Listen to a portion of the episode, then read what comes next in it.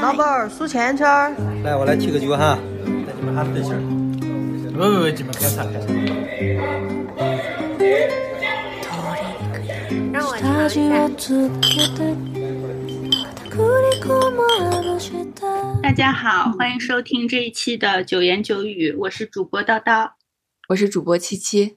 今天我们就是非常努力的自我督促，认为应该录一期节目了。嗯，但是我不知道最近我们两个是灵感枯竭还是怎么着。我就是今天早上，呃，醒来睁开眼睛看到七七发微信问我的时候，我正巧处于一种觉得人间不值得的的心情当中。我说，那我们就把近况更新一下吧，因为我们虽然没有就某一个话题深入聊什么，但是因为我们每天两个都每天都会相互发非常多的信息，更新最近的一些生活中的小事啊，不管是小不管是麻烦事也好，还是高兴的事也好。嗯，所以今天就是可能会说说最近，嗯，自从上一次很久以前以来，我们织毛线的进展，最近有什么看了什么印象深刻的影视作品，以及生活中其他可大可小的麻烦事情。然后由于今天心情欠佳，我已经早早的倒好了亨利爵士基酒，就今天必须得来点猛的，我觉得才能有话说。嗯，然后我泡了三颗话梅，因为我前两天在那个小某书上看到，就是有人安利，但我想我我应该倒我的那个普通的那个添加利的金酒就好了，我感觉配我的亨利爵士可能有点糟蹋了，就泡三颗话梅，我现在只能喝出一丁点儿有点酸的感觉。七七的表情就是一副不相信的的样的样子。你是冰加的太多了，还是说话梅放太少了？你可能是不是应该可能应该泡一会儿？我因为吃完饭才想起来，所以可能泡的时间不够长。我下次把它放到放到我的那个添加力的金酒的瓶子里泡一会儿，我应该会喜欢。像我这种嗜酸人士 应该会喜欢。嗯，我在喝一个红酒，然后也是刚在超市买的，就。有机加 vegan，我在想说 红酒怎么还会有 vegan 这一说？就是难道还有带肉的红酒吗？但我记得我之前同事跟我讲说，可能在处理的过程中有一些不 vegan 的行为还是什么的，我不太清楚啊。啊，我我觉得应该是那个葡萄没有吃过非 vegan 的肥料吧？哦，你说肥料里面可能会有一些？对，它虽然是有机的，但是也会土壤总归会额额外给葡萄一些营养成分嘛。哦，就像那种什么磷肥，可能会是什么鱼？像牛粪应该就不行。牛粪应该是 vegan 的吧？但是有的就是种植的时候会加一些鱼的内脏啊，或者是呃骨头这种，我觉得就不行。骨头的粉末啊之类的这种吧，我我不太懂。牛粪怎么能是 vegan 的呢？牛已经是肉了，那一个哦，但你你的意思是牛是食草动物是吧？对，它拉出来的屎里面又没有肉？嗯，说到嗜酸这一口啊，你没说你的你的 vegan organic 酒怎么样？就还行吧，正常，没有没有肉味儿。说起来，前几天，然后七七就和我说，他去附近的酒庄喝酒。我们那天他给我发来，我说那很好，还挺开心的，因为我也一直很想去酒庄喝酒试试看是什么样子。然后我对他的羡慕就在我们看到彼此对方的下酒菜的时候就已经破灭了。我觉得没有什么好羡慕的，因为当天晚上 我在家里点了就是风貌烤串儿。我觉得我不知道在上海以外的地方有没有，反正在上海有好多家。然后他们家现在这个烤串的外卖还升级了，就你花一元钱就可以有一个烤串加热炉。但是我们没有花这一元钱，可能因为我们点的比较多还是什么的，他送了我们一个炉子。那个炉子体积虽然很小，但是他送了两块炭，而且还有加炭的小夹子，就是仪式感特别足。然后那个炭一块炭可以支持我和大叔两个人把整顿烤串都吃完。然后就是你看着你的鸡脆骨，还有你的那个牛筋皮在那个炭炉上面滋啦滋啦的那个感觉，仪式感满分，下酒菜也满分。然后我我就把这个我的下酒菜发给了琪琪，在这之前他发给了我一盆 不可名状的 我一直都没看清，我一直都没搞明白你那盘下酒菜上方的那那个像面条又又不像面条，像土豆泥又不像土豆泥的那个白色的东西是什么？反正那个盘子里大概还有一些深色肉类物质，还有两根硕大的香肠。对，就是我觉得德餐真的是，嗯，我试了很多家餐厅，就不同的评级的，哪怕是那种谷歌打分四点六的那种德餐，我都觉得好难吃呀。然后我们去吃的这一家，就是在一个酒庄的上面，然后它的风景特别好，因为你可以俯瞰整个场地，它有很多很多的葡萄酒庄嘛，所以就是满山遍野的葡萄庄。但是他们家做的酒，就是做的这些菜呢，还是非常的难吃。就是非常的酸，我都搞不懂。我吃西餐从来没有被酸到牙快倒了。它的那个土豆和和黄瓜沙拉应该加的是白醋还是什么的，就是特别特别的酸，而且是那种很锋利的那种酸，就很 sharp 的那种酸的感觉。然后我我点的那个就是像刚 叨叨说不可名状的一坨泥的那个东西是豆子泥，就是 lentil。哦。然后就小扁豆嘛，然后那个东西吃起来也是非常的酸，就是酸的我后来我都吃不下去了，还挺奇怪的。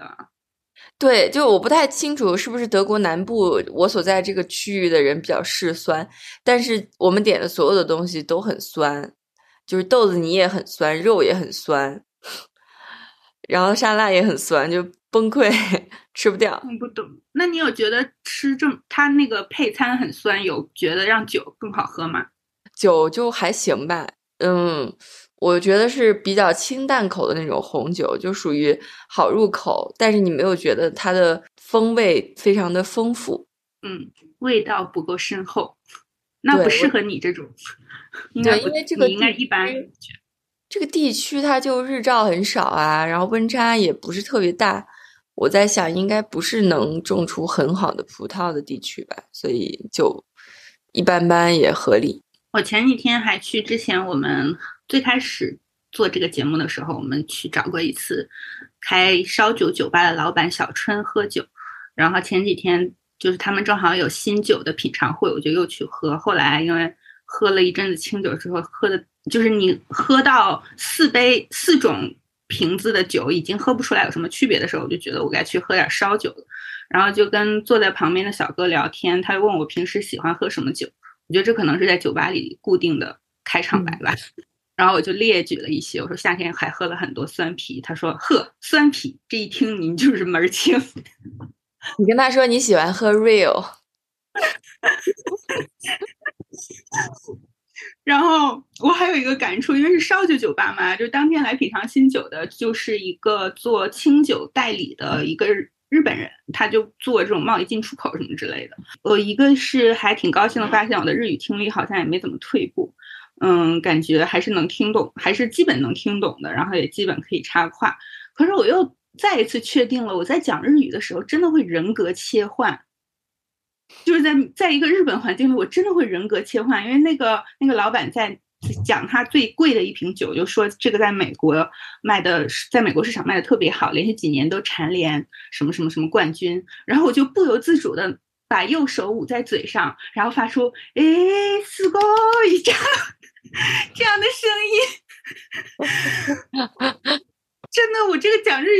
日语的时候就进入日语环境，我的人格切换太严重了。嗯，确实，语言会对人产生一些影响吧。你像德语，它就是一个很冷静的语言，他们也不会发出这种不切实际的赞美，对吧？你上次说过，对你像德国人描述冷，他不会说我冷，他会说空气太冷，就避免任何主观表达。对，因为我是一个恒温动物，我不会 变冷，可能就是挂掉了。但是空气是会变热和变冷的，所以我形容我冷，就是应该说我周围的环境变冷了，所以我感到冷。嗯嗯嗯，就一个非常客观的语言。所以你最近德语学的怎么样？就不怎么样。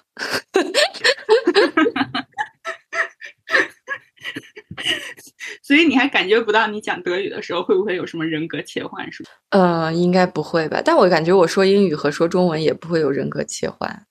嗯，他们说，就是据说在讲外语的时候，可能人的思维会更加理性。就比如说，你可能更擅长讲道理，就是因为它如果是你的第二语言的话，你的情绪就不会占上风。比如说，过于高兴、过于激动或者过于生气什么的。嗯，我不太清楚，但是我觉得我确实是一个很擅长毁掉愉快气氛的人，在任何语种下都可以。对，在任不管是中文还是四川话，还是陕西话，还是英语，我都非常擅长于毁掉气氛。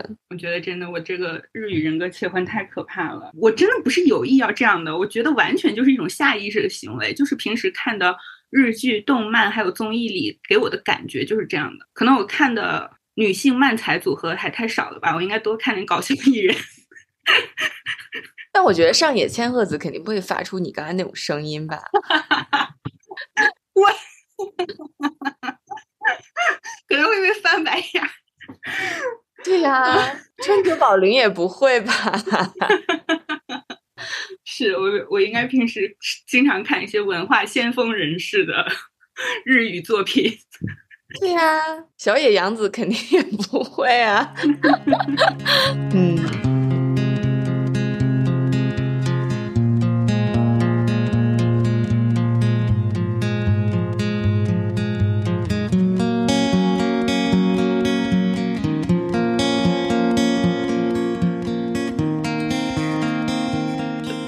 这个，那我们就接着先说说最近看的好看的的剧吧。因为我之前我有有一天七七在跟我说，我在看一部土耳其电影叫《乐土》，是巴基斯坦，不是土耳其。对不起，对不起，对不起，巴基斯坦，对不起，巴基斯坦电影叫《乐土》，他觉得应该很好看。我一看这个，我当时刚刚看完，我不知道听节目的人有没有看最近 Netflix 出的日剧《First Love》，是。满岛光和佐藤健演的，就这两个演员，我本来都特别特别的喜欢。嗯，我当时刚看完大结局，我满我相信我整我那个时候整个人都是粉红色的，然后就一直在冒爱心泡泡。然后我一看“乐土”这个名字，我就觉得非常的 有点苦难。然后我就开始巴拉巴拉的跟七七讲，我说爱情太美好了，这就是上天对人类的恩赐，人类还可以有这么美好的爱情，然后什么什么之类的，就是。就是有很多影评也说过了，那个剧里，嗯，一个很大的特点就是感觉画面特别美，然后颜色配颜色安排的特别好。就是像女主，她从头到尾都是在穿蓝色系的衣服，包括她家里人，她儿子也都是穿蓝色系的衣服。就是，而且满岛光本本身就是一个很有灵气的演员嘛，就是你看从头看到尾，就会觉得原来是可以有这么多好看的蓝色的衣服。就是从她的少女时期到成年时期，她都一直穿的是非常好看的蓝色的衣服。然后男主的家庭就是一直穿红色的衣服，就他们家就是非常热热闹闹，然后就是那种很典型的日式的一大家子人这样子的感觉。他的整个剧是在男主和女主嗯少年相遇相相恋，然后和成年之后的再相遇，直接一直在穿插着演的。所以，嗯，这个在剧情理解方面没有什么困难。我其实是非常抗拒看这个剧的，因为网上对他吹捧的太好了，而且我一听“初恋”这个名字就觉得，哇 就是觉得会不会太纯了？然后，反正最就是最终我还是点开了它，然后也出于一种说不清楚的原因，就是竟然它可以吸引我一直看下去。当然，可能一方面因为演员我比较喜欢，而且。平时我多少也是会看少女漫的人，所以嗯，我觉得还是挺好看的。就虽然我对他的评价就是，呃，有点让人难以置信，一部爱情剧可以同时这么狗血，又让人感觉这么真诚。嗯，我知道你不会看的，乐土就完全是另外一个 象限的另一端的电影。就跟纯爱完全相反，因为它是一个有点挑战父权和传统道德观念的 queer movie 吧，应该拍的主要是性少数群体的电影。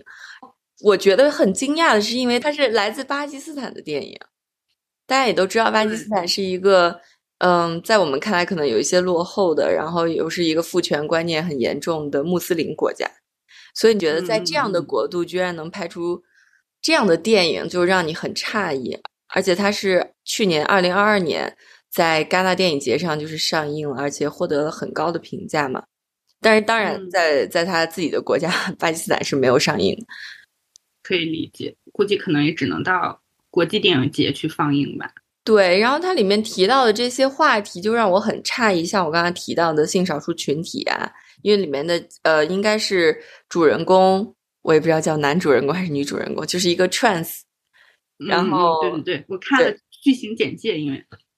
对，然后他就还还有别的女性，比如说一个想工作不想生孩子的女性，然后一个想在家里待着不想工作的男性，就是都非嗯。常反常识。就是在我们理解的传统穆斯林国家，这些人应该是很稀有的存在吧，但是他们却生活在同一个家庭里，而且每个人都显得很生动、很有趣，被刻画的很鲜活，而且他电影的色彩运用的就非常王家卫。就属于每一哦帧你停下来，感觉都是一个不错的照片。对，嗯，然后琪琪看完就在感叹，就是说邻国已经拍出这样的深邃的电影了，就是感觉我们的大屏幕上的的东西还是让人有点，就是还是爆米花居多吧，感觉。没有啊，连爆米花都称不上了，就是样板戏，就是已经回归样板戏年代，都是红色电影。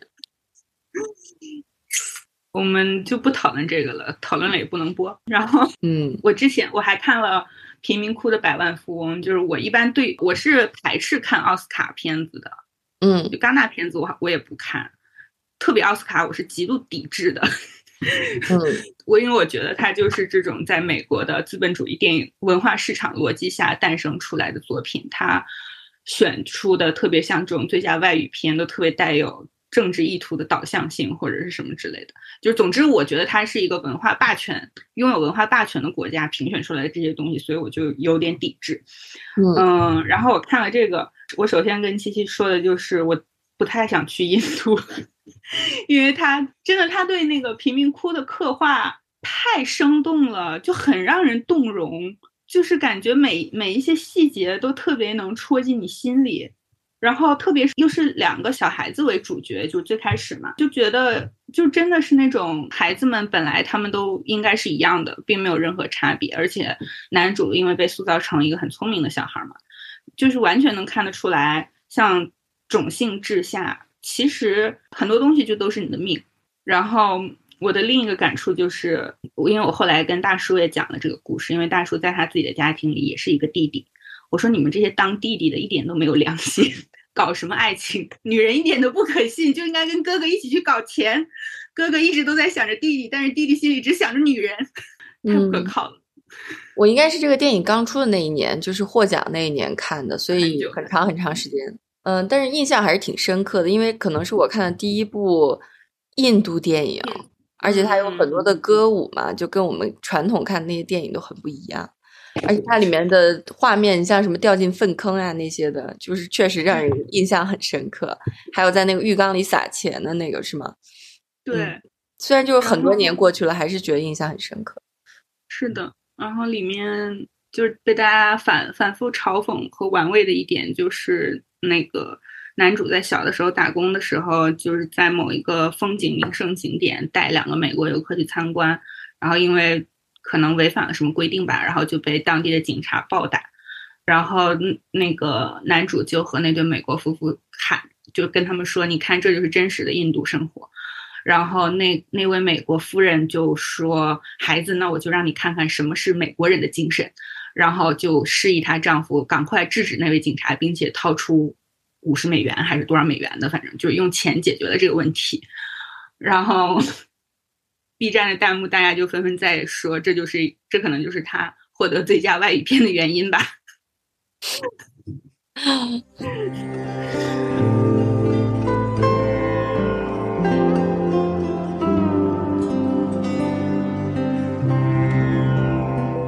”，anyway，就关于最近看了什么的一点闲聊。我刚才晚上吃饭的时候又带大叔看了一遍已经播出的四集，呃，三集《天书奇谭》，我没有带他看第三集，不是《天书奇谭》，是 中国奇谭，《啊，中国奇谭。天书奇谭》是另外一个电动画片儿。对不起，刚才因为我们讨论小狐狸讨论了很久，就是那个嗯，鹅鹅鹅里面的小狐狸，对对，因为刚刚才还在讨论鹅鹅里的小狐狸，哎，中国奇谭，我没有给他看第，我先给他看了《鹅鹅鹅》，然后给他看了《小妖怪的夏天》，然后又看了一下第四集，因为第三集我觉得相对来说比较平淡，嗯。嗯，而且我觉得就是有点老生常谈的人类中心主义。虽然我们人类自己拍的片子，人类中心主义就是 是一个可能很难避免的话题吧，但依然就是这种真呃真诚善良的野生动物和残忍暴力的人类之间的这种对抗，就感觉好像没拍完，就完成度有点低。嗯，林第三集，我觉得我目前为止可能最喜欢鹅鹅鹅，然后第二名可能是第四集，第一集我觉得也挺好的，但是稍微有一点意料之中。第一集就是会让让打工人动容啊，就是这这种管你要五彩斑斓的黑的甲方，还有就是因为工作太累被妈妈感叹你毛都秃了。对，这第一集是挺讨巧的，但是不是说让我觉得就是赞不绝口。但第二集就是让我觉得它是嗯上海电影制片厂应该有的水准。嗯嗯，对，嗯，他那个讲故事的形式还有画面的风格都特别有冲击力。对，就还挺喜欢的。第四集我也挺喜欢，因为它讲的是农村的巨变嘛，然后讲的是他关于童年的一些回忆。我觉得第四集你更能看出作者本身的影子吧，就是他个人的风格特别的明显。虽然他的故事性比较弱，你好像看不出来一个很明显的故事在里面，但你确实觉得那个就是，嗯，有一点宫崎骏的对于乡村生活的美好的想象，对，是，嗯有点它让你想到像《合同之下》吧，还是什么来着？嗯，就是类类似这样龙猫什么之类的这种风片子的感觉。但我第一次看的时候，我其实有点，我觉得我看的有点迷惑吧，就没有感觉完全 get 到它的意思。然后看了下面就是作者，因为就是导演在 B 站的那个片子下面就有他自己的一些解读嘛，所以嗯，我给大叔看了一下，我因为我看到里面有剥花生和吃豆腐拌香椿芽的 情节，我觉得他作为一个山东人应该觉得很熟悉。对，里面还有很多让人觉得有趣的点吧，比如说庙里面求子呀，要挂多少双鞋呀，这些东西。嗯，我觉得这是中国中国文化里面一些很有趣的点，但是可能都现在都慢慢被人淡忘了吧。大家强调的可能是一些更宏大的东西，但反而是这些小的东西让人觉得更有趣、更独特。嗯，后来那两个小庙里的神仙，然后就坐车走了嘛。这个就是也是感觉在很多日本的妖怪动画里特别常出现的东西，可能这是源自于我们中国的传说，只是被人，只是日本拍的比较多。就是这种当一片土地上的人们对当地的呃神仙的信仰慢慢减弱的时候，神仙的力量也会减弱，最后甚至就会沉睡过去。嗯。应该是吧，但觉得确实拍的还挺有意思，画风也挺可爱的。对我除此以外，还最近经常看脱口秀嘛，因为我一般都是在织围巾的时候看电视，其实以听为主了，所以脱口秀是一个比较合适的艺术形式嘛。而且我本人在之前的节目里也说过，就特别喜欢看脱口秀。然后最近听的比较多的就是 Ricky Gervais，应该是一个英国的脱口秀演员，然后他的中文翻译应该是瑞奇热维斯。我最近基本上把他所有的专场都听了一遍，然后就觉得这个人真的是好敢讲，嗯，就是他的表达特别的辛辣，甚至让我就是我觉得我自己的接受度和包容度很高的一个人，有的时候甚至都觉得有些不适。举个例子，就是他什么你就没你觉得没有不能开玩笑的东西，在他看来，二战的时候大屠杀他也可以开玩笑，然后宗教当然是经常被拿来开玩笑。然后性啊，然后人的变老，然后他也会很直接的攻击肥胖人士，嗯，等等吧，就是很多东西，还有政治啊，他也经常开玩笑。就你就觉得对他来说，什么都可以作为他的资料、他的材料吧，好像对，不像 不像我们听的中文脱口秀，感觉就是这个边界很强，你能开玩笑的东西很少。嗯。嗯，其实脱口秀完全就不需要有什么政治正确在里面吧？嗯，取决于你的文化背景吧。我 不知道，它到底只是一种娱乐呢，还是一种它应该还是带有一种观点表达性质的娱乐形式吧？对，我觉得大家现在在这个就是 cancel culture，就是你只只要把话说不对，你可能这个人就被大家抵制了嘛。在这种情况下，很大家基本上都会很注意自己的言辞，但像他这种张口就来，而且什么都敢说，特别有自己的观点和立场的人，可能越来越少。嗯，也很勇敢吧？我觉得，就算他是英国的脱口秀演员，对，尤尤其他去美国就芝加哥开专场的时候，就是大调侃圣经。就让我都替他捏一把汗，因为我美国就是宗教还是很强势的嘛，不管是在政治上的参与度还是文化上，然后他就居然敢，居然敢大调侃圣经，我就觉得啊，真的是好厉害。就是最近因为把他专场都看完了，所以就闲的没事就听了听一个综艺，叫《我们的民谣二零二二》啊，把我们所熟知的。民谣歌手们都出来营业了，就还挺惊讶的。嗯，连周云鹏都去上综艺了，你知道吗？为什么张伟伟真的真的像长得很像张嘉译老师？嗯，对，就是张伟伟啊，万晓利啊，马飞，然后 像周云鹏，然后陈陈粒倒是经常上综艺了，但是像。像张伟伟和周云鹏、马飞这些，应该还是很少出来上综艺，应该是第一次吧，我理解。还有万晓利，他们就都感觉是好多年以前，就是大家都是只在歌单里听过，没有在电视上见过的人。对对，真的很少见。确实，果然张伟伟一开口就眼眶就发红，鼻子就有点酸。觉得，就是民谣真的还是一个你需要一些人生阅历。然后需要一些年龄的沉淀，唱出来才有一些味道的一种音乐形式吧。你就感觉那种嗯稚嫩的小年轻唱的爱情，他的苦恼就让你很难有共情。对对，嗯，就只能是流行歌曲。其实陈粒我也不觉得，嗯，他也算是民谣吗？也可以算吧。他的声音还就是 可以化进沧桑感觉的那一类的。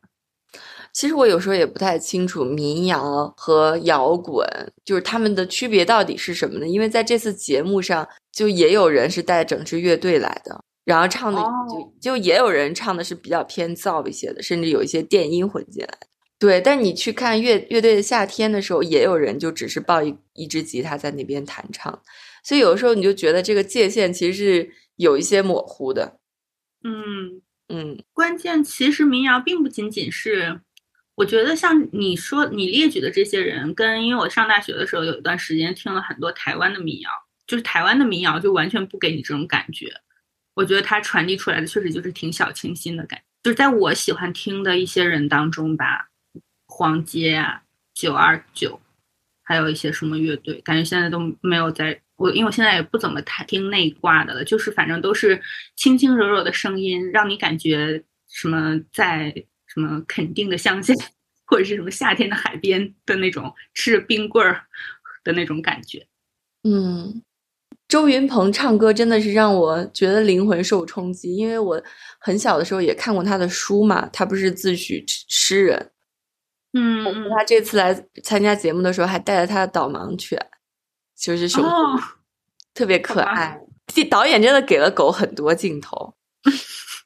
我觉得我。也也是可能上大学的时候还去看过他的现场，就他不是唯一一个演出的人，就不是他的专场，但是应该在那一个类似也是当晚都是民谣歌手的场子，还看看看过周云鹏的现场演唱。他站在那儿演唱这件事情本身就是那个画面，我感觉就是当当时我也会觉得很冲击，而且他的歌词确实确实就是像刚才说的，不不是小完全不是小年轻在唱爱情的苦恼和。今天又没吃上想吃的外卖什么的这种东西，对，可能真的是有非常多的生活阅历和岁月的沉淀，才能写出他的歌词。然后他的演唱又非常的有力，真的是有一种嗯振聋发聩的感觉吧。对，他的声音很嘹亮，其实，嗯，就他甚至在演唱过程中会忽然的大声呐喊一句一句词，然后你就会忽然停下手里。正在干的事，你就我就毛线织不下去了，就会认真的托腮听他唱歌。嗯，对这个节目，反正我觉得还挺好的吧。如果没有比赛就更好了。你是在拿我们的青春在打分？嗯，那样就没有收视率了吧？对，但是也很遗憾，他有还有很多很喜欢的民谣歌手也没有请上来，因为毕竟请上来的还是有头有脸的民谣歌手嘛。但是很多嗯 那种比较小众一点的民谣歌手，不知道他们现在过得怎么样，不知道疫情几年 live house 生意这么惨淡，他们还有没有办法继续唱民谣，还是去考公务员了？真太惨淡了。我觉得像我关注的，从像毛 Life 到上海交响乐团到话剧艺术中心这种地方，就是现在这一两周以来应该好一些了，就一直都是预告有演出有演出，然后就每天在预告有新的演出，同时在预告有什么什么演出取消。最开始我觉得可能是因为疫情防控的原原原因，演员来不了，后来可能就是因为演员病倒了。哦，我就觉得他每天都在发发放无效信息。嗯，我最最后一次看 live house 应该是去看 Joyside，对你这还是没没多久以前的事儿，感觉。应该是一年以前，嗯好像是去年的冬天的事儿。嗯，那已经是被你捡着漏了，感觉。对，而且当前当时那个队伍长到，就是让我一度认为我是可能没有办法在它结束之前进到那个场地的。真的，对，就年轻人肯定还是喜欢摇滚乐的吧，我猜哈、我不知道现在的年轻人喜欢摇滚乐吗？还是大家都喜欢 EDM，就喜欢舞曲？但是我觉得年轻人有那么多的荷尔蒙，除了喜欢谈恋爱、喜欢约炮以外，应该还是会喜欢摇滚乐和诗的吧？我不知道。嗯，对，反正不知道，我也不知道，但我觉得至少是需要有狂欢的场子的。对对，Joyside 的那个场子还是还是挺好的，你就能看到不同年龄段的，可能有的人是很早就认识他们的，然后有的人是可能通过月下认识他们的，但是就是各种年龄段的人都有，还挺喜欢。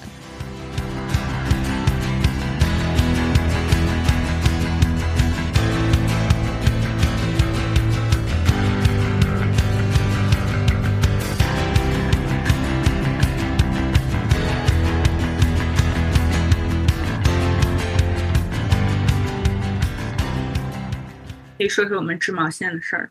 嗯，我我真的觉得我的手要断了。前几天是觉得我的手腕要断了，今天觉得我的手指要断。我就是一因为一最近一直在织一个三角巾，然后它是一团二百克的毛线，就真的是织到我的三个指头都分别长出了水泡，然后又消下去，然后又长出来新的。你的针，你后你的针不行吧？对，然后我前天的时候就换了新买的针嘛，就是专业一点的针，因为我之前用的是就在淘宝买毛线送的那种铁针，就不是特别好使，因为它那个针不，那个针不行。对，就经常会卡毛线，也有可能是我织的太紧了，就如果织松一点的话，可能就就不会磨出这么多水泡了。反正我觉得，如果你真的无所事事的话，做做手工确实是特别好的打发时间的方式。我们俩距离就是养成这个爱好应该有 一年多，嗯，多的样子。我觉得我们进步还挺快的，因为叨叨都可以甚至织出一个恐龙玩偶，在此之前应该是无法想象的吧，连平针都织不好那种。完全不行。但我的，因为我一直是比相对基本上专攻棒针，就是感觉都嗯、成果不算太多。其实我想想，我有织了，我有织了像袜子，因为每一双花费时间都比较长，我应该是织了有四五双。现在之前也给琪琪看了，新这最近刚织出来的一双袜子，就是已经花纹复杂到让我自己都佩服自己，而且基本没有出错。嗯，然后织了一些没有懒得给它装内衬的包，毛线包，嗯 现在还放在那儿，我也一直都懒得去弄它。然后我也织了一条小号的三角巾，还有像刚才七七说的，一共织了两只恐龙，就先是给另一个朋友织，家里小朋友织了一只恐龙，然后又给七七的女儿也织了一只恐龙。嗯，我刚刚说我手累到断掉了，是我第一次给自己织了一条围巾，就是围巾。上一次织围巾，我真的还是上大学的时候给前男友织围巾，就感觉太久远了。就最开始织围巾的时候，其实还是挺快乐的，因为比起像织袜子、织玩偶这种，你要一直看着你的图纸或者是嗯那个怎么织的那个符号缩写等等什么东西，织围巾完全就是一项重复性劳动。但因为嗯，它太重复了，所以确实也很累，加上围巾真的也很长，所以我前两天真的是一边贴着膏药，一边就是愤而织围巾。你的成品感觉是更多的，对我，因为我我是主攻钩针的嘛，其实钩针更快一些，而且它不像棒针，你可能还要就防止它脱针呀什么什么的。钩针就是哪怕脱了，我随时都可以纠正它，就随时从头再来。嗯，而且它也，我不知道，我觉得钩针可能织出来的花样更多，但是棒针的话，织出来的织出来的东西更细腻。对我就嗯是比较很喜欢这种柔软细腻的质感吧，因为棒针就哪怕是不是用毛线，不是用那种手感特别好的，用棉线织出来的东西也是很柔软感觉。然后钩针，因为我只给自己钩过电子烟套，它很适合钩小的东西，就它塑形特别灵活，我觉得。对，做玩偶啊，或者是做枕套、抱枕垫儿，然后嗯对对勾一些那种小背心儿，就辣妹穿那种特别短的小背心儿也比较合适。是的，是的，七七钩的也开始尝试挑战钩祖母格了，对不对？祖母格其实不难，就是比较费劲，因为要藏很多的线头，它有很多的不同颜色的线嘛，所以你就是藏线头会很崩溃。你想一个织片，你可能就要藏四五个线头，然后一个毛衣，对，这就是一大几痛苦的事情。我对们两个都幻想过，如果有藏线自动藏线头的机器就好了。对，或者有人就外包这个活，专门帮人藏线头。我也藏不好，就有的时候你就觉得啊，已经终于完成了，然后准备你要洗一下了，结果拿到洗衣机的路上，就发现又有两个线头滋出来了，然后就 好气呀、是的，对我也藏不太好，我我总是不放心，我总嗯怕再怎么藏它还是会掉出来，然后我总是忍不住想在哪个地方打个结。啊，可能是吧，我反正也藏不太好。有的时候你觉得自己好不容易藏好，结果翻了一面，发现露出来了，然后就 好气。织那个玩偶的时候，藏藏线头就也特别烦哦。织玩偶最大的挑战就是，因为我织的是一个分体式玩偶，不是一体式的，就是你是织好每个部分，再把它们组装起来。我真的是织好了之后放在那很多天，你一定要挑一个阳光晴朗、你自己心情也非常好的日子开始组装玩偶的这个工程，就真的是太漫长了。这个过程就织的过程还是挺挺开心的，因为就织出来一小片一小片的，而且那个绒绒线的手感也很好。就把它们组装起来的过程也很麻烦，而且因为有的时候藏线头，比如说我把头部和身子组装在一起的时候，我可能就是要纵向和斜向分别都多缝几针，就是让它固定的比较严实嘛。然后有的时候因为可能在固定的时候针插的太紧了，就会导致头顶出现一个凹陷。然后，对，反正塞棉花也是一个技术活儿，你塞的太太鼓，就是会导致它看起来很失衡。你看你塞的太瘪的话，反正就也是不对头。但我觉得织这个恐龙其实也太没有它看起来的那么难，整体来说还挺愉快的。我觉得，我可能还是倾向于给自己多做一些东西吧，因为我我发现我女儿也不是很喜欢穿我给她织的东西，除了帽子以外，就别的东西她可能就觉得太扎了。因为这种羊毛的线，它毕竟还是贴肤穿，可能还是有一些扎的。会的。羊绒线真的好贵呀、对我都买 alpaca，就是那个羊驼线，嗯，羊驼线会便宜吗？会更贵，好像你织什你织什么东西要买这么贵的线？就是围巾啊什么的。嗯，我买的就是羊毛的，我现在织出来感觉还行。我不知道给自己织什么东西，我织完这条围巾，我就有点灵感枯竭了。我因为我还买了一些另买了织另一条围巾的线，我可能打算还是带回去慢慢织吧。你接下来的 plan 是什么？我 plan 很多，但我没有时间，也没有精力去做，就反正也不知道一天到底在忙什么。就作为一个母亲，你就觉得自己有忙不完的事情。我们现在就可以把 话题切到我们最后想聊这个 topic，就最近的烦心事。我最近的嗯烦心事就是，呃我觉得我自己越来越像美牙了。就不知道大家有没有看过《蜡笔小新》？因为我小时候其实特别喜欢看《蜡笔小新》，就那个年代可以买很多盗版光碟嘛。就现在小朋友可能也不知道盗版光碟是是怎么 work 的，但是在我们那个年代，就是大家嗯还是会买一些盗版碟，什么打口磁带什么的都会。你要看一下听一下，然后在我小的时候就买了一整套的蜡笔小新，然后基本上我最常看的动画片就是《猫和老鼠》、《蜡笔小新》，还有《铁甲小宝》，是吗？铁甲小宝是什么？我没看过。也反正也是日本的动画片嘛。然后蜡笔小新的话，我小时候看其实就看一个乐呵，就看他怎么捣乱呀，然后觉得小新很可爱呀，动不动就是整一些 乱七八糟的事，然后动不动就惹他妈妈生气。然后我现在就有一天，在我对我女儿咆哮完之后，我就觉得天呐，我现在居然变成了美牙，因为美牙就是一个很喜欢发火的中年女人。但是在有孩子之前，其实我是一个脾气很好的人，就是真的是，如果呃一件事儿能让自己受委屈而不发生冲突的话，我就会绝对是让自己受委屈，然后不会想跟别人争吵的这样的一个人。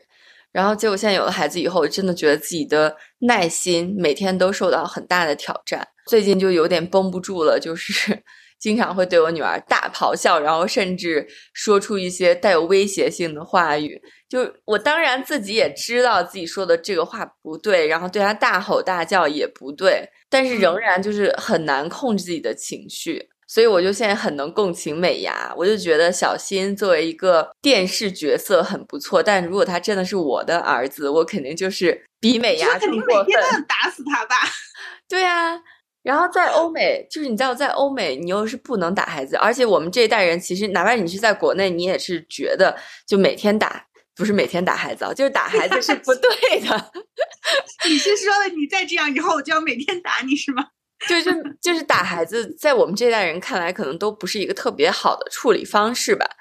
嗯嗯。所以你又不能打骂他，然后你又就是你又希望自己可以一直情绪很平稳，也不想对他大吼大叫。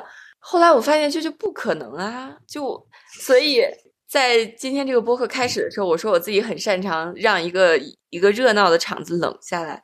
就就是前几天我们公司聚餐嘛，然后我们那一桌坐了很多人，就是有巴西人、有印度人、有克罗地亚人、有德国人，然后还有一个英国人，然后就坐了一桌，大家都在很热烈的聊，就是新年怎么过的呀，然后有什么有趣的见闻。然后这个时候我就插空问了大家一个问题，我说：“你们的父母打你们吗？” Why？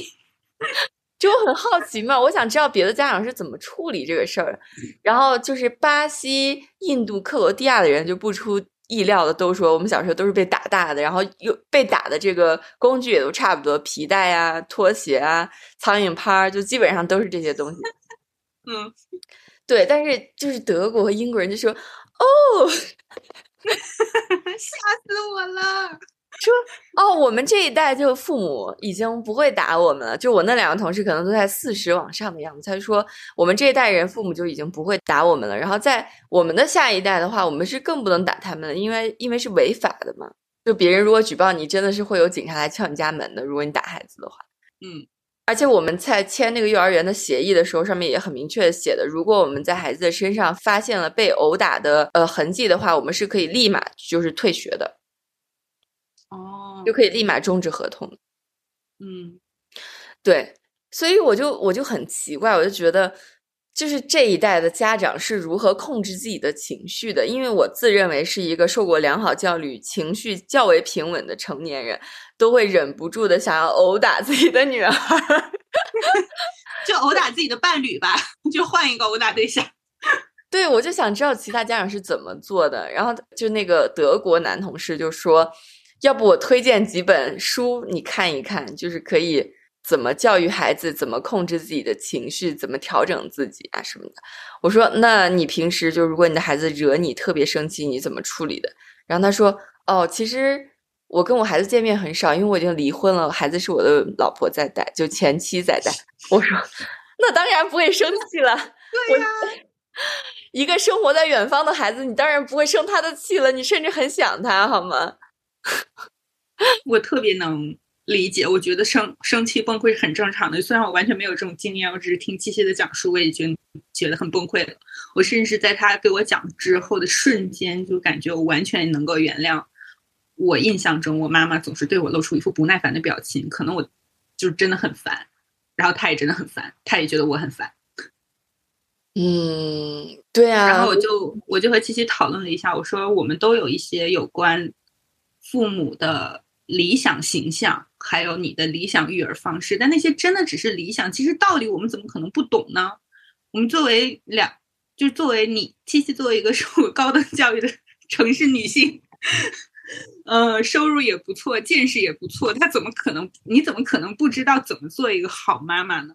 或者怎么样是对待孩子的正确方式呢？就是专家都跟我们说，应该，我相信我们父母的那一代其实就有过这样的信息了，就是你要有耐心，然后不要比如说辱骂孩子，不要打压孩子，要鼓励他们等等什么什么样的。可是事实上能做到的，就是看看我们同龄人的成长经历，又有几个父母。真能做到，对，所以我觉得这一代人就因为也马上过年了嘛，所以我觉得大家再见到亲戚朋友们，不要再祝别人早生贵子，因为因为生孩子真的是一个很大的责任，我觉得劝生其实是一个不道德的行为，这真的是一个你死我活的事情，就是生孩子，就是我我指你死我活是，如果你特别不想生孩子，然后面对亲戚的询问。或者是质问 的时候，就真的是一件你死我活的事情。我只我真的希望大家都能在这个问题上想开一点，就大家都活得明白一点就好了。就其实他真的生不生，跟你的关系真的不大吧？你真的你说平时我们会就是现在像我们两个这样就没有在。老家的城市生活，就是亲戚之间平时的相互关心又有多少呢？是非常有限的。其实何必在一年相聚这么一两次的期间，就是拼命的使了劲儿的给大家添上一年的堵呢？我觉得真的是，嗯，希望。而且想想，其实我们虽然在一定程度上对父母和亲戚有所失望，但是我们也没有真的要求他们按照我们想要的方式生活。想要强行扭转他们的价值观或者想法，反正我我我自己是没有这样做，因为我感觉我第一，我觉得我不是特别有权利那么做的，感觉他们有自己的生活方式是比较开心的。第二，我觉得我可能也说服不了他们，我也不想费这个麻烦。第三，我觉得就是己所不不欲，勿施于人，就是我很讨厌别人强加给我什么东西，所以我也不想强加给别人什么东西。但是显然，想到明天就要回。陆续回到两方父母的家中，见到一些想见我或者是不想见我的亲戚，我就觉得压力有点大。嗯，我前几天还看了一个武志红的采访的片段嘛，他就说他觉得溺爱是一个最大的谎言，就是在中国最大的谎言，因为我们经常就会说，哎，这个孩子就是没长好，就特别的呃蛮横。不讲理，就是因为他太被溺爱了。他说，其实他认为不存在溺爱这个概念，就一般他都是被放纵养育，所以导致他成了这个样子。但是你真的给了他足够多的是爱吗？还是说你给他足够多的是物质？比如说你给他买了很多玩具，但是你有陪他玩这些玩具吗？然后或者是你在他嗯需要得到关注和鼓励的时候，你有给到他这些东西吗？就所以你给到他的过剩的东西，可能并不是爱这件事儿，可能是别的一些东西。但是我们把这个统统归结于他太受宠了，太溺爱了。但是实际上，我们知道，如果一个小孩从小得到的是大量过剩的爱的话，他应该很难会长成一个很糟糕的人吧？对，嗯嗯，这么一说，确实是我我感觉我在。在说起溺爱这个词的时候，想到的更多的是在物质上给的无限多，就毫无原则的给孩子。对，或者是无论他做了多么糟糕的事，你都不会教育他。我们脑海里想到溺爱这个词的时候，一般都是这种隔代养育，比如说爷爷奶奶，他们不会对他有很多严格的要求，然后父母给到的多的是这种，比如说给他买很多限量版的球鞋。带他去一些什么地方吃好的，但是其实对他的教育的关注，包括对他心理健康的关注很少，所以这些小孩就会变成一方面东西过剩，然后很早就学会了攀比，另一方面，他又不知道怎么去爱别人，就是在之后的亲密关系里，也就很多不是说就是什么小姑娘缺爱啊什么的。我觉得，如果这个小姑娘是被真正的溺爱长大，她应该不会缺爱，不会缺爱。嗯、对对，嗯，所以教育真的是很难的一件事儿。我我觉得真的觉得很难。我听你讲了之后，就觉得就是特别真实的觉得，在所有。女人不管是还不管是女人还是男人，就任何一个成年人在打算要小孩之前，他们也很少听说做了父母之后控制情绪会这么困难吧？就是你想生活安安静静，按照计划的来，也是一件特别困难的事情。就是我们大家都知道，一个人在休息不好，在自己基本的生理需求满足不了，就吃不好睡不好的时候，他不可能是一个还像圣人一样情绪平稳。然后什么事 情都可以 用平和的心情对待的，比如说像一个新生儿的妈妈，每天只能睡四五个小时、三四个小时，你还要求他 就是情绪非常的平稳，我觉得这个不合理吧？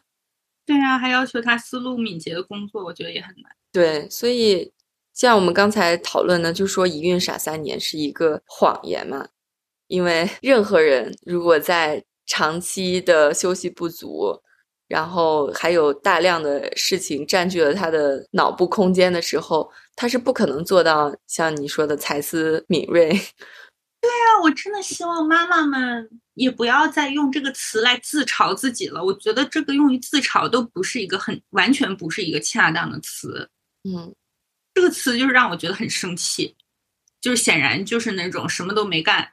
叉着腰指手画脚的人说出的风凉话的感觉，我特别不喜欢这一句话来形容，好像女性员工可能在职场上说的会比较多。我我觉得，嗯，就是来评价他表现不好或者是其他什么方面，我觉得挺不公平的。嗯，如果我们真的想鼓励女性生育三胎，然后 给国家制造更多的韭菜的话，我觉得我们就应该。创造出一个更好的生育环境，比如说像像日本啊，像像欧洲一些国家会给符合条件的家长提供免费的或者收费很低的这种保育员儿。嗯，对你给更多的家庭提供更多的支撑，就是实实在在的支撑，经济上的呀，或者是抚育上的帮助，然后在职场上减少这些歧视，就是鼓励更正向的引导的话，可能。就不需要你去鼓励大家，生育率也会上去的。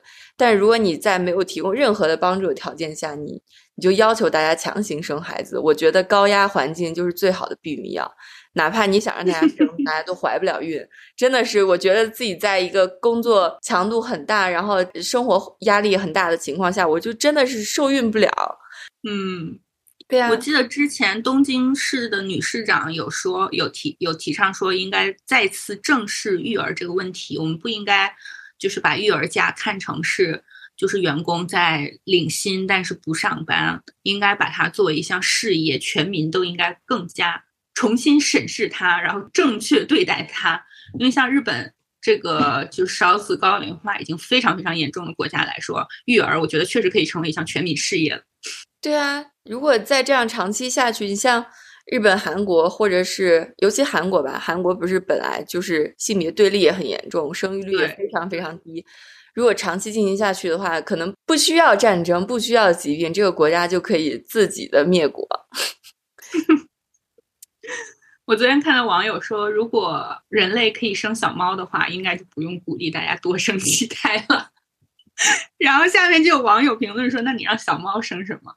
这样很不公平，我觉得肯定是女性网友的评论说：“对啊，如果生小猫的话，我愿意生十胎，而且又不疼，扑哧扑哧，然后就可以 很顺利的生产出来了，也不完全不需要那么痛苦。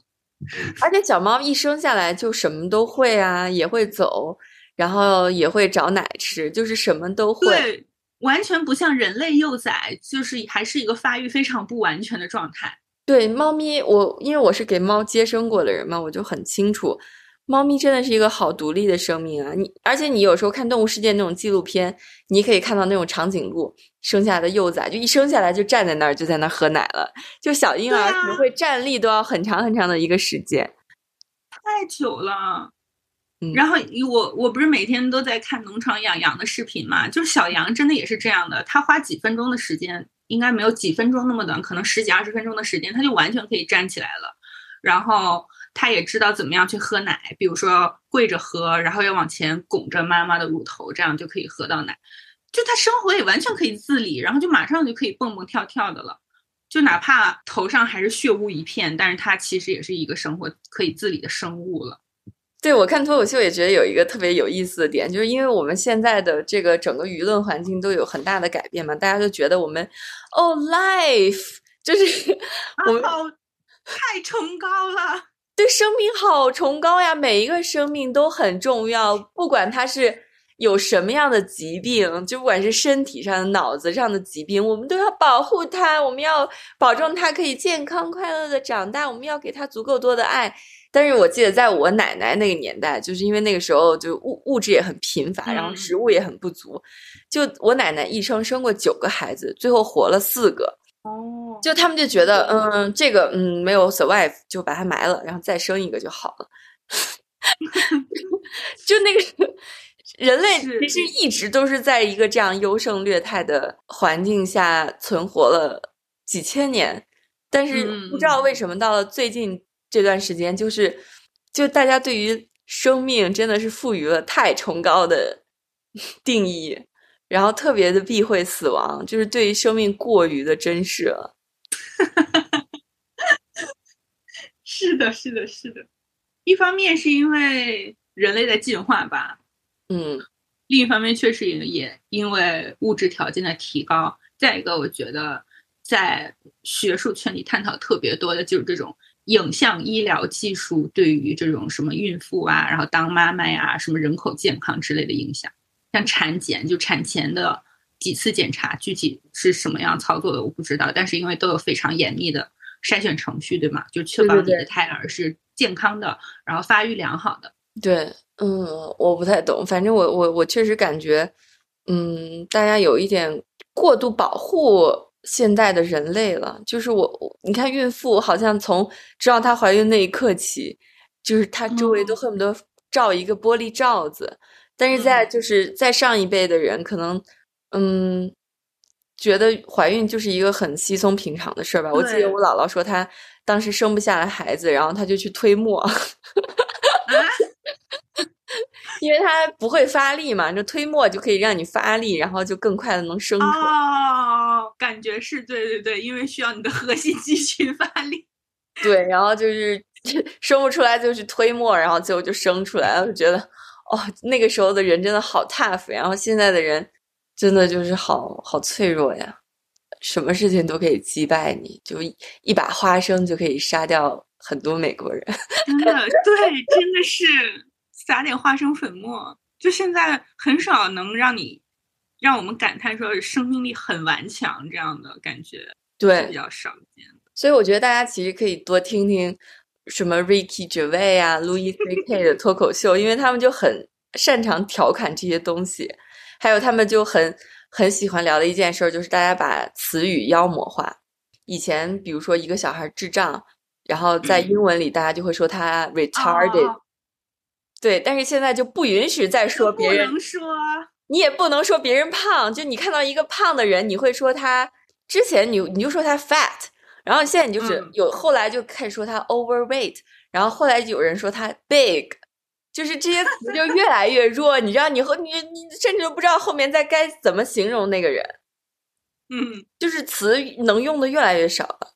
对，嗯，对我也有这种感觉，就是感觉是刚。就是去了英国，在开始给最开始给学生上课的时候，就会发现原来有这么多的禁忌，然后学生们有这么多的问题，我不能提问这个，然后不能给那个留书写作业，然后我不能这样，不能那样。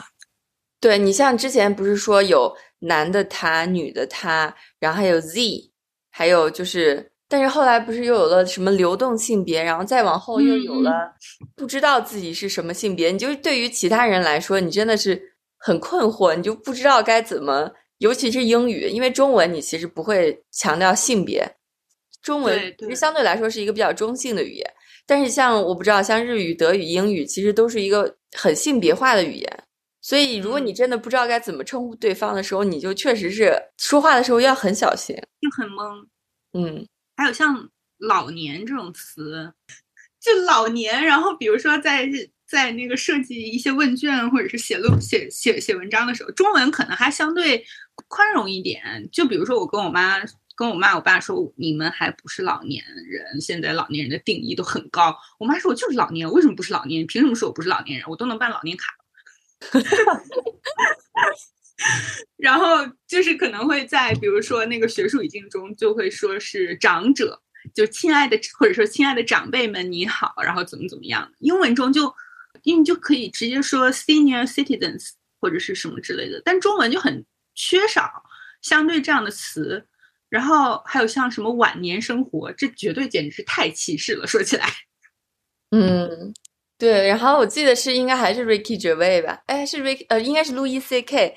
他就说，就我们特别现在特别讨厌区别化区别化对待他人嘛。一个是像你刚刚说的，就是老年人，就是你觉得如果就是歧视老年人，这个叫 ageism。对，然后歧视女性叫 sexism，然后歧视性少数群体，就那个词儿叫什么？我有点想不起来。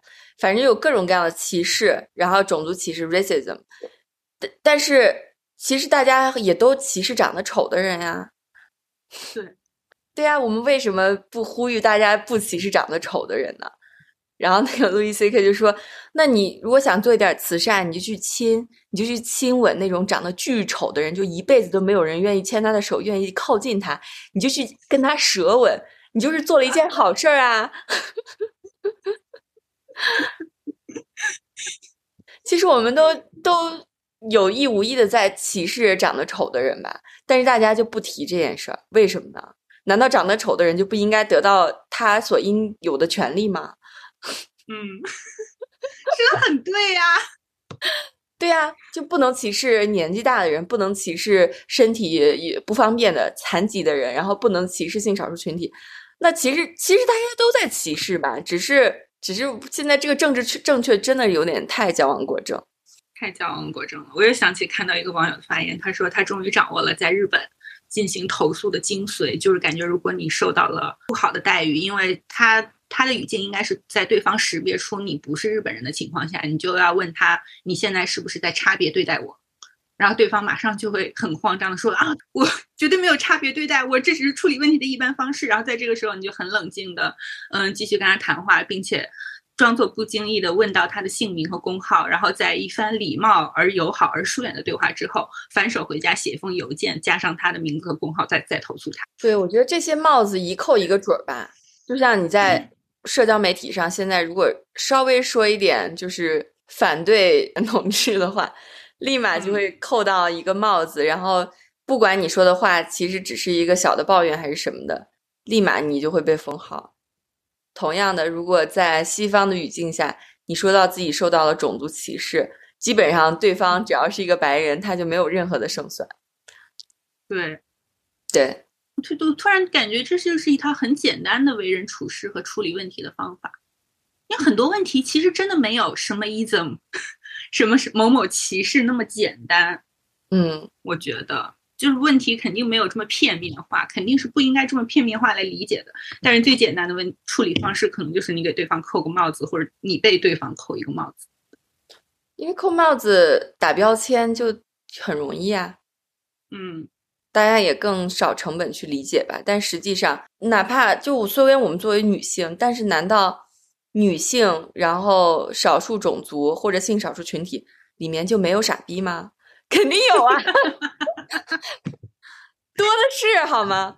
那难道因为她是一个女性或者男性，或者因为她有什么东西，她就不能被批评了吗？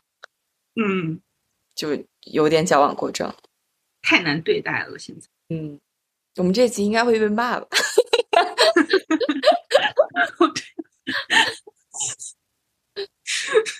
行，好，那我们不要再进行危险发言了。对，如果能听到这儿的人，我们也 觉得你感谢。对，也算是朋友。就是我们刚才说的话，只是我们对于现在过于政治正确，然后这种 cancel culture，就是动不动就要把谁抵制了，然后这个人就没有任何发言的权利了。我们觉得这样是不太好的。嗯嗯，对，但我们也只是就事论事而已。并没有自觉的站入什么阵营，或者是给自己加什么标签。对我们想说的就是，任何群体都没有绝对正确和绝对正义的人，哪怕他是一个很值得同情，然后很缺少权益的群体，它里面肯定也有讨厌的人。所以我们应 该就事论事，case by case。圆回来了，圆回来了。嗯，好吧，今天其实我已经预想到了，就算是闲聊，我们一定可以闲聊很久。有的时候可能反而正因为是闲聊，我们就可以闲聊更久。好吧。那感谢收听到这里的大家，然后下次因为要因为我要回家过春节了，也不知道，但是春节期间也会争取努力给大家贡献新的节目的。对，好呀，那就那我们下次再见啦！提前祝大家新春愉快，对，新年快乐。拜拜！吐吐了吧唧，吐头吐了。吐，你不不，你别说了，你别说了，要冷场。暴风雨来临那一天，泥土的羔羊还没回来，铁匠铺传来了叮当叮当声。这一切没有想象的那么糟。丰盛的酒席已准备好，尊贵的客人却没来到。熟睡的女儿露出笑颜，这一切没有想象的那么糟。想捕捉一只美丽蜻蜓，却打碎自。己心爱的花瓶，燕子飞回了屋檐下的巢。这一切没有想象的那么糟。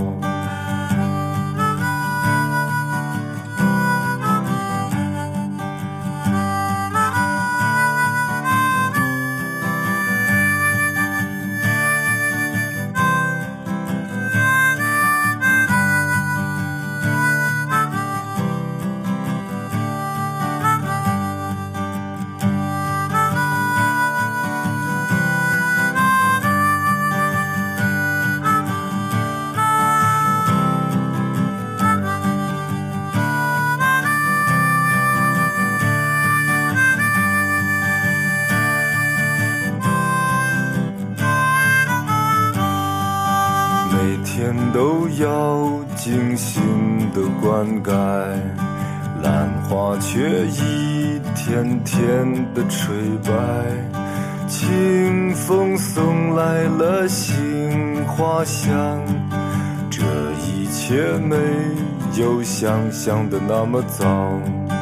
要爬上山顶去看风景，可走到山腰脚一起跑。